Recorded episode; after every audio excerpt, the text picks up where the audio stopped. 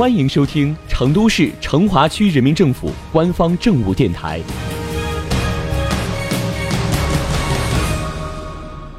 成华新闻早知道，一起进入今天的成华快讯。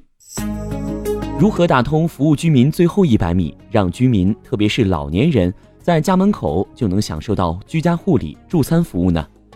近年来，成华在推进社区发展治理中，探索助老服务新模式。着力打通服务居民最后一百米，在二仙桥街道下建槽社区就有个建在居民家门口的岁月厨香老年助餐服务点。助餐服务点运行五个月以来，以其优质的服务和干净卫生、实惠的价格，受到老年朋友们的点赞。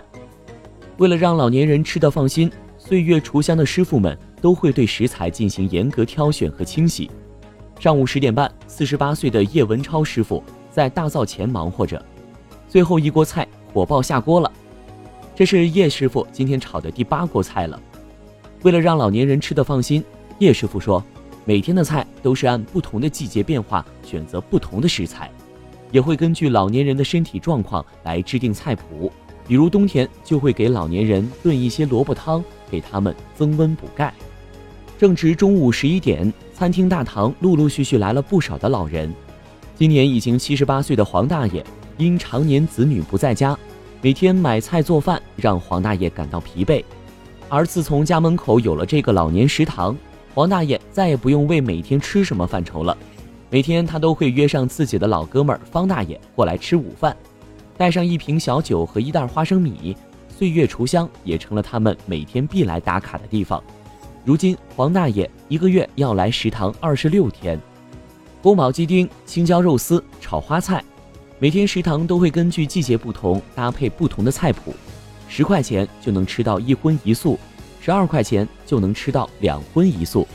岁月厨香店长邵宝新介绍道：“食堂每天十一点对六十岁以上的老人开放就餐，每天大概接待老年人次数为一百到一百五十人。目前只开放了中午一餐，晚上暂时是点餐。”而早餐会在下周全面对老年人开放。通过政府购买服务，引导社会组织和社会企业提供服务，开展老年人助餐服务试点这种新型的模式，也受到了居民们的赞誉。许多居民觉得来这吃饭很方便、很近，食堂干净卫生，饭菜可口，而且价格也合适。另外，食堂给老年人的感觉像是一个大家庭，在这里就有老有所依的感觉。邵店长说，运营模式是政府主导的，社会组织承担服务，政府主导主要是包括这里的设施设备、店面房租，他们主要承担人工费、食材费用。他们也想通过这种方式为辖区更多老人提供帮助、提供服务。家里不开火，吃饭去食堂，如今已经成为了二仙桥街道下建槽社区老人们的晚年生活新时尚，吃的越来越营养，活得越来越健康。这样的日子，老人们舒心，儿女们放心。